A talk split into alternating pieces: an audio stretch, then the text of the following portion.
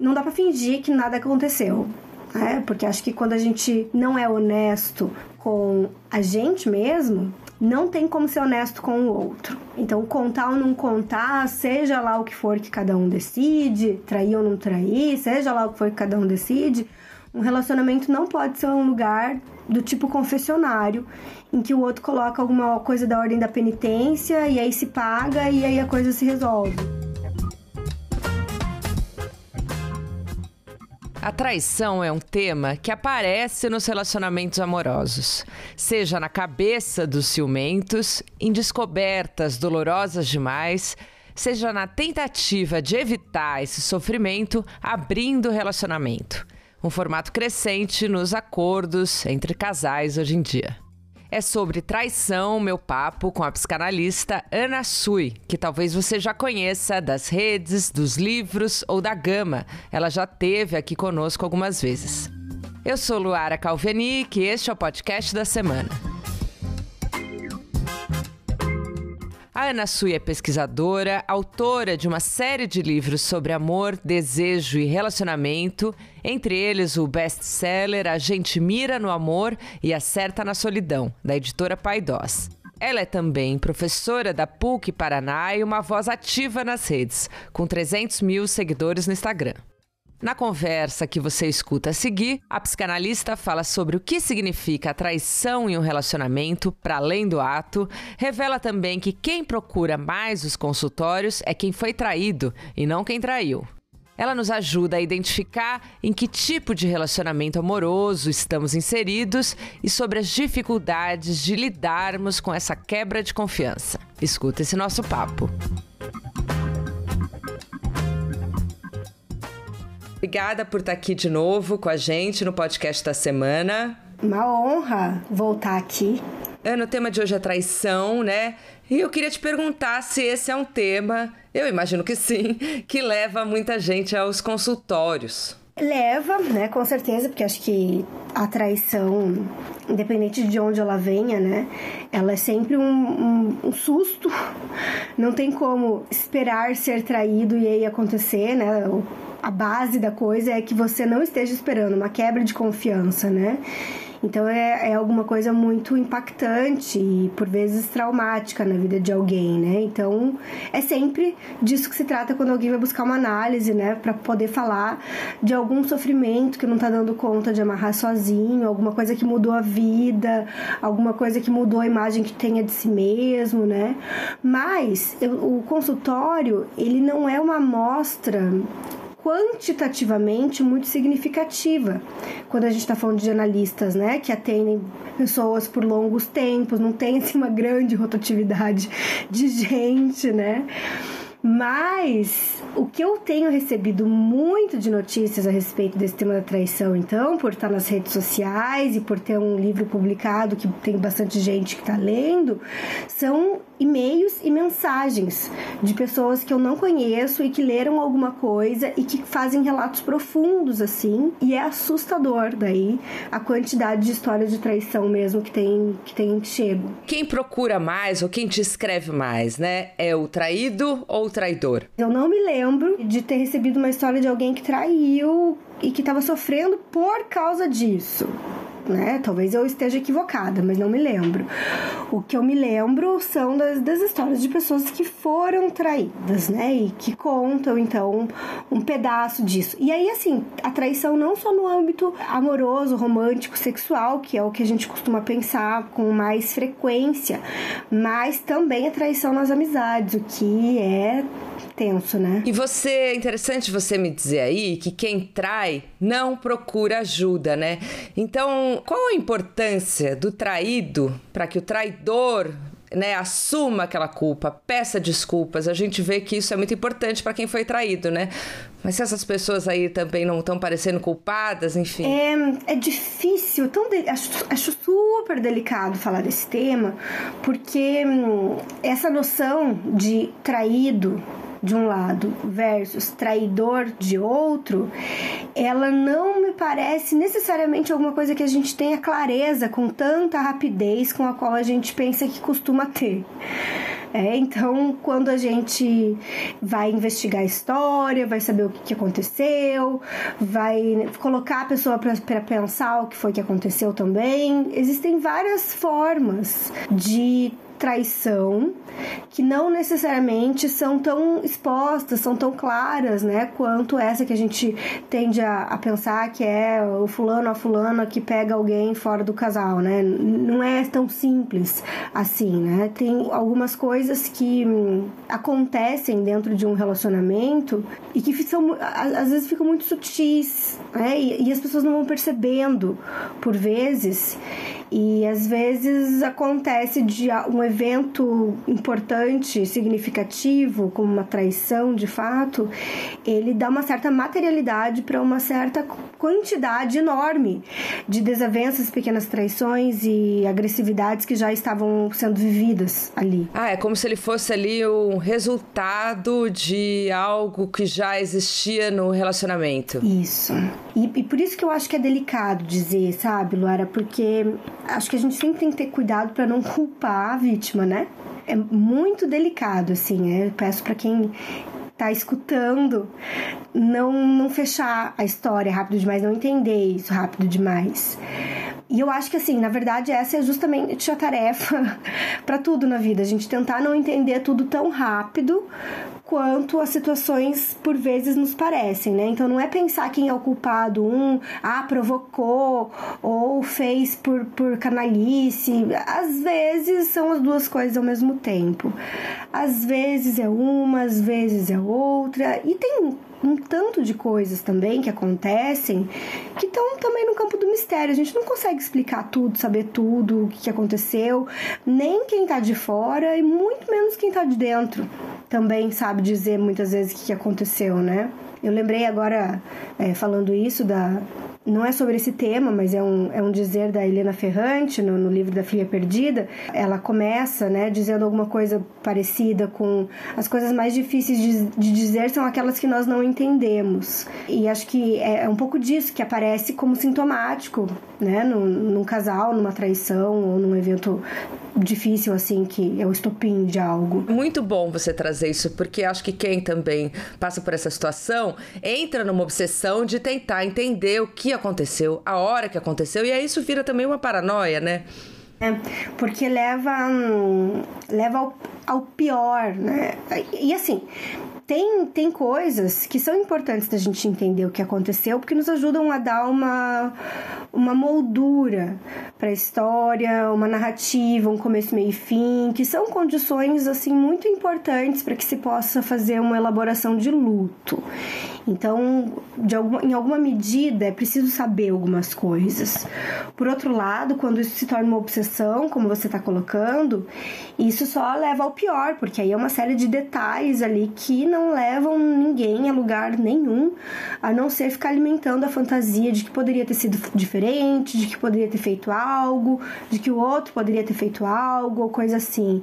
Eu me lembrei agora do, da, de, de uma cena do filme Closer, que aparece bastante essa, essa temática ali dentro da trama, né? E que fica, né? Tem um dos personagens, que agora não vou lembrar o nome, né? Que ele fica querendo saber, né? Como é que foi? Ele é melhor do que eu? Então, a traição nesse, nesse molde, né? Casal, alguém ali de fora, na verdade ela vai realizar uma fantasia infantil nossa, desastrosa, que é de perder o lugar de seu objeto amado para alguém. Então não é eu, é o outro.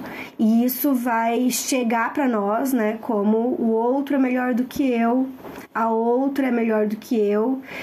E isso é desastrosamente terrível, tanto para os homens quanto para as mulheres, né? Pois é, e aí é interessante você trazer esse eu e o outro, né? Porque há quem diga que ah, eu traí, mas não foi para mim, é, não foi em relação ao outro. Eu traí porque eu tinha que fazer isso. Não, não diz respeito ao outro. A gente ouve muito essa, esse argumento. Não diz respeito a você, é sobre mim. Essa é uma frase clichê, mas é uma coisa que a gente ouve. Queria que você trouxesse isso um pouco. Como assim não é sobre mim, né? Então é um não é um furo, é um rombo no narcisismo, né? Você descobrir que e aí vale dizer que a gente está falando de um contrato monogâmico, né? não de, de de, um casal que fala sobre isso e que abre a porta deliberadamente de uma forma honesta, como muitos fazem nos dias de hoje, mas nesse contrato monogâmico em que fica né, o meu corpo, a minha sexualidade diz respeito a você. E aí, de repente, como assim? Não diz respeito a mim. É como assim? Existem outras vivências que da qual eu não participo e que dizem respeito a isso que nos une nesse encontro, né? E eu queria entrar agora, né, nas palavras específicas para cada coisa, assim. Traição e infidelidade, elas parecem ter pesos diferentes, né? Como você definiria cada uma delas, assim? Olha, aqui na, na, na origem das palavras diz que fiel é do latim fidelitas, que vem de, de é, fides, que é fé, né? É falta de fé. E eu acho que é interessante pensar isso porque hum, não sei se a gente consegue separar uma coisa da outra. Então, né? Talvez a infidelidade seja a consequência para aquele que foi traído, né, da traição. E talvez seja causa para quem trai, é porque tem um, desencontro aí que fica exposto quando algo dessa ordem acontece. E a questão é essa, né? Saber assim, qual foi o momento. Isso é tão difícil a gente tentar rastrear, né? Qual foi o momento que alguma coisa se perdeu? Qual o momento que o desencontro acontece? Assim como qual é o momento que o amor acaba?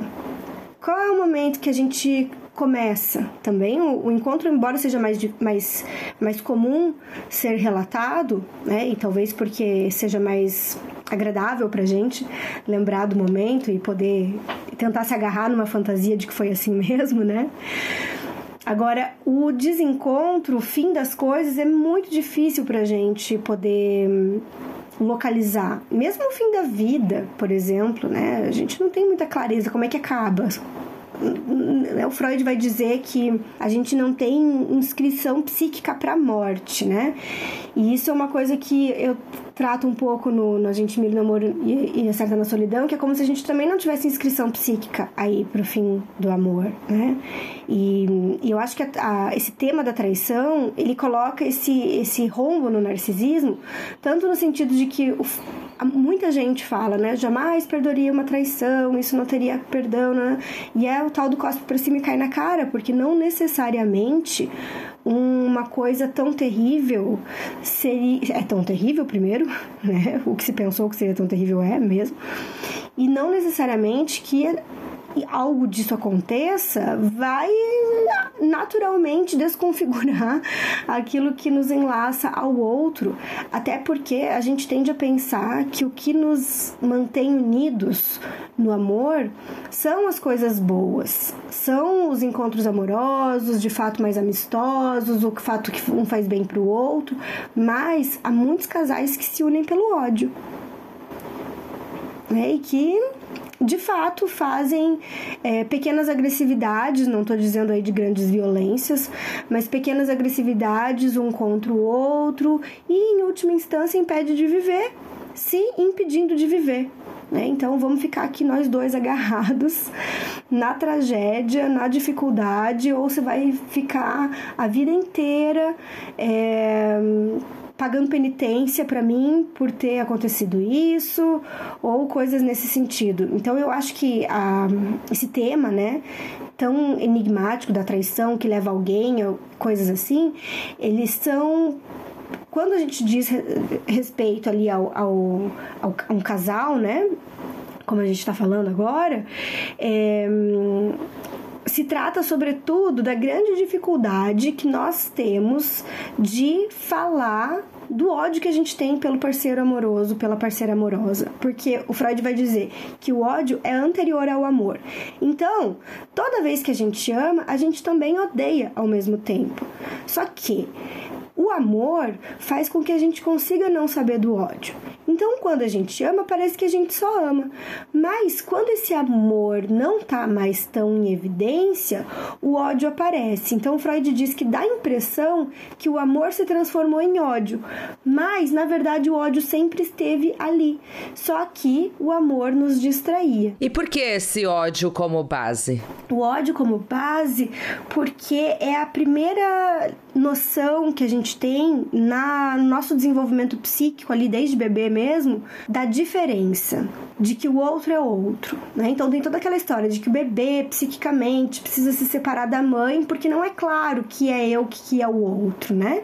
Então o ódio é essa marca de uma diferença que é insuportável. Então o bebê, por exemplo, ele vai se identificar ali aos seus cuidadores, a sua mãe, a seu pai, a babá, a avó, sei lá, seja lá o que for, e aquelas características que lhe são agradáveis vai começar a fazer parte dele mesmo. Então, por isso que a gente se mistura muito com o outro. Não sabe que é o que é o outro, porque faz parte do eu aquilo que nos é agradável. Agora, aquilo que é entendido como intolerável, como diferença, isso não. Então, nós somos seres que, por natureza, digamos assim, temos horror à diferença. E aí, o ódio sempre faz parte do amor, porque por mais que eu queira me ligar, eu queira me conectar, eu me identifique com esse objeto amado, tem sempre um lugar em mim que diz: mas ele não é você mas é outro, mas se esperta, né? Fica atento aí. Então, nós somos um pouco paranoicos com o objeto amado, porque quando a gente ama alguém, a gente fica muito prestando atenção nesse alguém, se esse alguém piscou diferente, se esse alguém falou um negócio esquisito, fez algo errado de um jeito que a gente não faz com as outras pessoas, pelas quais a gente é indiferente. Então, quanto mais a gente ama, mais a gente odeia, porque a gente fica mais atento ali a alguma coisa nesse sentido. E aí, quando alguma coisa desse encontro vira desencontro, se mostra desencontrado, titubeia, esse ódio aparece sem filtro. E aí a gente não sabe fazer alguma coisa com isso, sente isso como um golpe, às vezes nada disso apareceu em conversa na relação, ficou desarticulado no nosso campo simbólico e isso aparece como uma estranheza pra gente. Por isso que uh, poder gerir o ódio durante o amor é poder falar das coisas que incomodam, poder colocar limites e tudo mais, é, é amar. Para amar é preciso saber odiar. E Ana, é, essa conversa muito recente, né, de relacionamento aberto, é, tem a ver com traição? Eu acho que tem a ver com uma, uma tentativa de sustentar o impossível, que é essa história de ter um relacionamento amoroso que dure, né? Tem a ver com poder questionar algumas coisas que antes eram inquestionáveis, tem a ver com a gente escolher onde é que a gente vai se embananar porque há, há, pessoas que fazem críticas ao, a essas maneiras de relacionamento, né? Como se o relacionamento aberto ou alguma coisa nesse sentido fosse resolver isso. E na verdade, assim, não resolve, né? Não, não resolve ou resolve, mas tem outros problemas, enfim. Então, acho que é, é isso que a gente precisa ter no horizonte, né? Que sempre vai ter algum tipo de BO. A questão é saber qual é, onde a gente gente quer amarrar o nosso burro, né? Vai continuar sendo uma eterna DR, né? Exatamente, vai ter sempre alguma questão. Mas sim, né? Acho que tem, tem a ver substancialmente com formas de tentar lidar com é, traição, com ciúme, é, que são coisas que estão bastante de mãos dadas ali, né? O ciúme e a traição, porque o ciumento tem medo de ser traído, né? E, ou acha que está sendo, ou tem certeza ou enfim, né, acha que isso vai acontecer. E aí vale dizer também uma coisa que, que não mencionei, que é absolutamente relevante, que é o fato de que eh, todos esses temas, né, o modo como a gente vive essas experiências amorosas e desamorosas, elas têm a ver de uma forma muito bruta com a nossa história com o amor É, então, digo a nossa história infantil mesmo. Então, como é que uma criança viveu o amor? É, teve irmão, irmã, chegou de que jeito? Como é que viveu a rivalidade com esse irmão, com essa irmã, com estes, com a prima, com como é que os pais viveram a relação amorosa e o que, que a criança soube disso, o que, que ela não soube, o que, que ficou como segredo de família para nunca se foi falado mais, porque todas essas essas perrengues familiares que eles sempre existem em alguma medida, né, vale dizer, é, é que constituem a nossa capacidade e o nosso desejo de amar.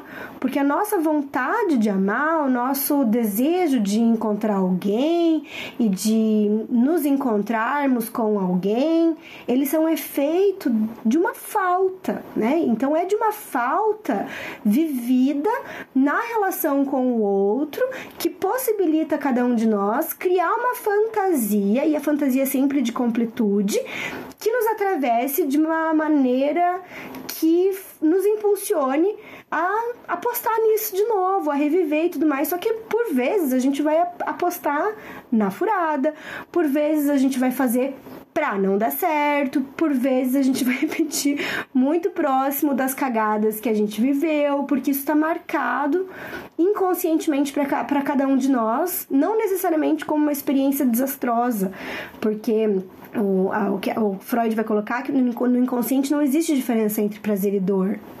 É muito, é muito perto uma coisa da outra. É conscientemente que a gente vai interpretar o que é uma coisa e o que é outra. Então, esse modo de, de ter sido atravessado pela, por essas experiências amorosas, ele é muito forte para cada um de nós. Ô, Ana, uma grande pergunta que se faz, né? Contar ou não contar uma traição? Isso é bom para quem? Depende tanto, né, de, de tantos fatores.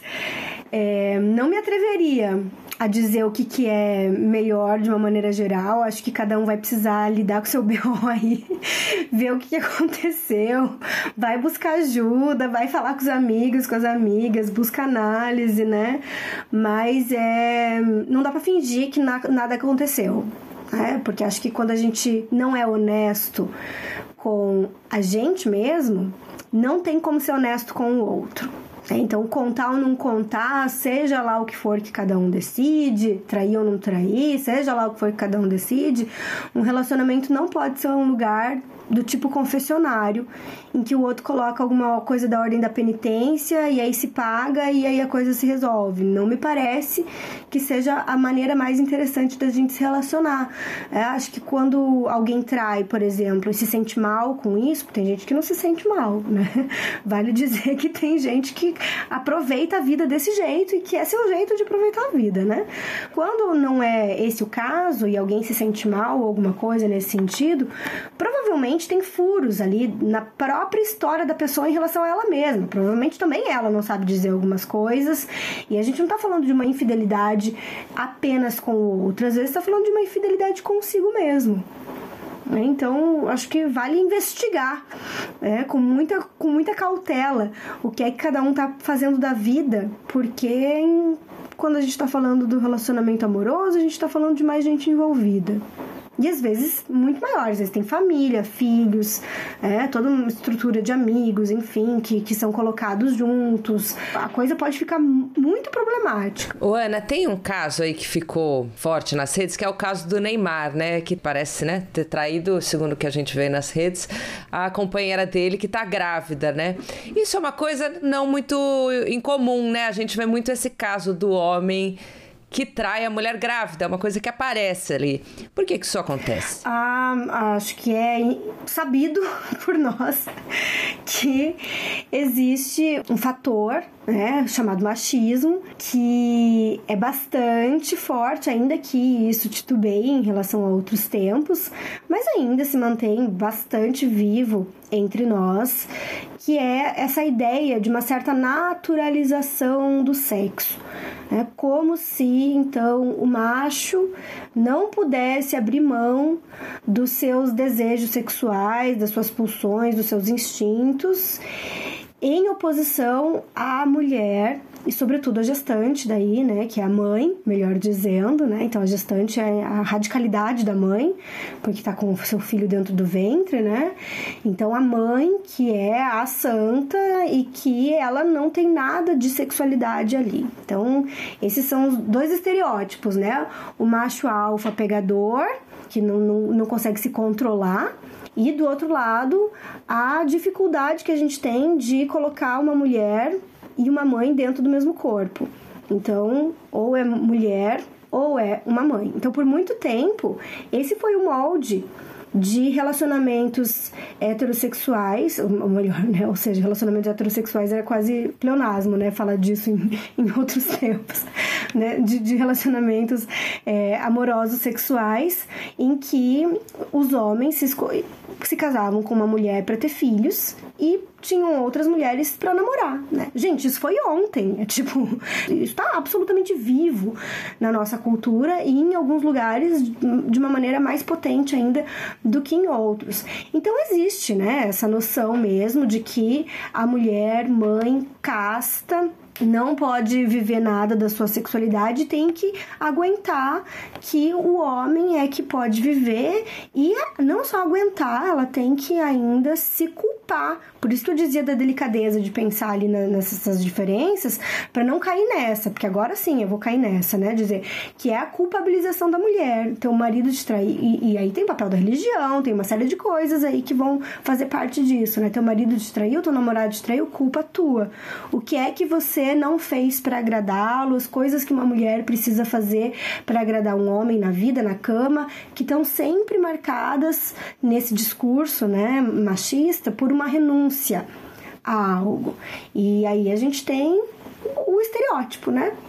Marcado por aí e que aparece por tantas vezes e que toda vez que aparece, aparece em várias outras histórias junto com, com isso e que se repete de tempo em tempo. É um, é outro, é outro, é outro e joga pedra na Jenny, taca pedra na Jenny, porque com, por vezes é tão fácil colocar a culpa do lado das mulheres, né? E enfim, então acho que é um pouco por esse, essa, essa melô que a gente já tá cansada de escutar, mas que tem que escutar de vez em quando, de novo, e falar disso de novo, de novo, de novo, porque isso não cessa de aparecer. E Ana, para finalizar aqui, todo mundo trai? Todo mundo. Todo mundo é muita coisa, né?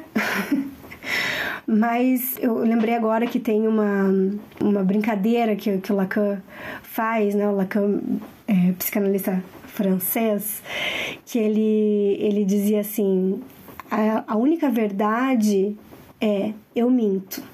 Então, quando alguém diz eu minto, tá mentindo ou tá dizendo a verdade? Então, acho que tem uma peça da linguagem aí que é importante considerar, porque senão os casais caem numa muitas vezes de que precisa dizer tudo pro outro, como se fosse possível dizer tudo pro outro, até porque a gente não consegue dizer tudo nem pra gente mesmo, né? Então tem alguma coisa aí de um desencontro que é estrutural de nós enquanto seres humanos, que somos seres de linguagem e que somos atravessados por ambivalências, por paradoxos, por vezes por hipocrisias, por angústias, por, por não saberes, por pontos cegos. E existe a traição de fato, que é, sabendo disso, não ser honesto com isso. É, então, acho que não ser honesto, essa desonestidade com relação a si mesmo e com relação ao outro, eu não acredito que todo mundo faça. Né? Não de uma maneira deliberada. Né? Acho que a gente se pode se atropelar, pode se angustiar, mas é isso, vem angústia depois, né? Vem alguma, algum mal-estar que rastreia que tem alguma coisa de uma desonestidade em relação a si que está sendo vivida, alguma coisa nesse sentido. Então eu acho que é isso, assim, né? Nem tanto uma coisa, nem tanto outra, mas considerando aí também o modo, as diferenças como cada um de nós vive. E Ana, você tá lançando um livro aí de poemas, só para finalizar, é um, é um relançamento, né? Quer falar um pouco dele antes da gente fechar aqui? Ah, sim. É, se chama Não Pise no Meu Vazio, esse relançamento. E ele é um livro que fala justamente, na verdade, de dores de amor e de desamor. Ele é uma, tem uma forma de escrita bastante diferente da gente mira no amor e acerta na solidão, que tem uma, uma pegada mais crônica psicanalítica, né? Te, traz alguma coisa de teoria. O Não Piso Meu Vazio são crônicas poéticas, poemas, pequenos contos que falam sobre. Tá dividido de três formas. Então tem a primeira parte do que preenche, a segunda parte se chama do que esvazia, a terceira é do que preenche e esvazia ao mesmo tempo. Tem uma pegada assim dessa, dessa sofrência mais no primeiro capítulo, né? De, de falar das dores de amor.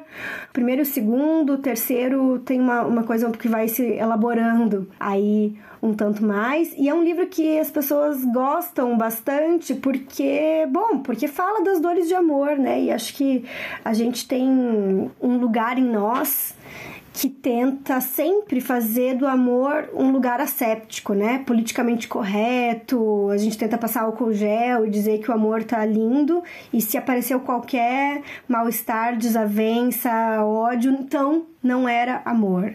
É, então, é, eu, eu, trago um tanto de, do, do, quanto essa noção não é clara pra gente. A gente não sabe o que é amor, que não é amor, de uma maneira que a gente possa fazer apostas assim muito decididas em relação a isso. Né? Só depois, por vezes, a gente consegue saber um pouco do que foi que aconteceu. Então, é um, é um livro que convida um pouco as pessoas a não entenderem tanto também rápido demais, que é um pouco do que eu pedi para as pessoas fazerem no começo da nossa conversa. As coisas são mais cheias de camadas, né? E mais se precisa-se de tempo para elaborar, né? O Ana, a gente sabe disso. Fica mais íntimo do, do quão complexos nós somos. Muito bom, Ana. Te agradeço por esse papo. Eu que te agradeço, Luara. Foi um prazer conversar com você de novo.